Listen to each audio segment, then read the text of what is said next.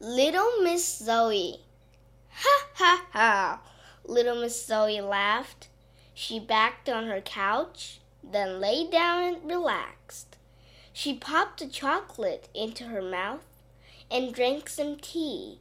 Then she went into the living room and grabbed some water for her little pet bee.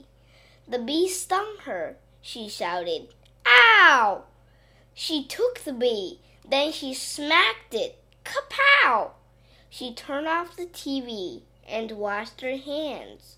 She went to the bookcase and found CDs of her favorite bands. She took one and put it into the player. Then she finally said, There's nothing like some relaxing music just before bed. And she slept. She slept deep and sound. Good night, my friends, and kids from the world all around.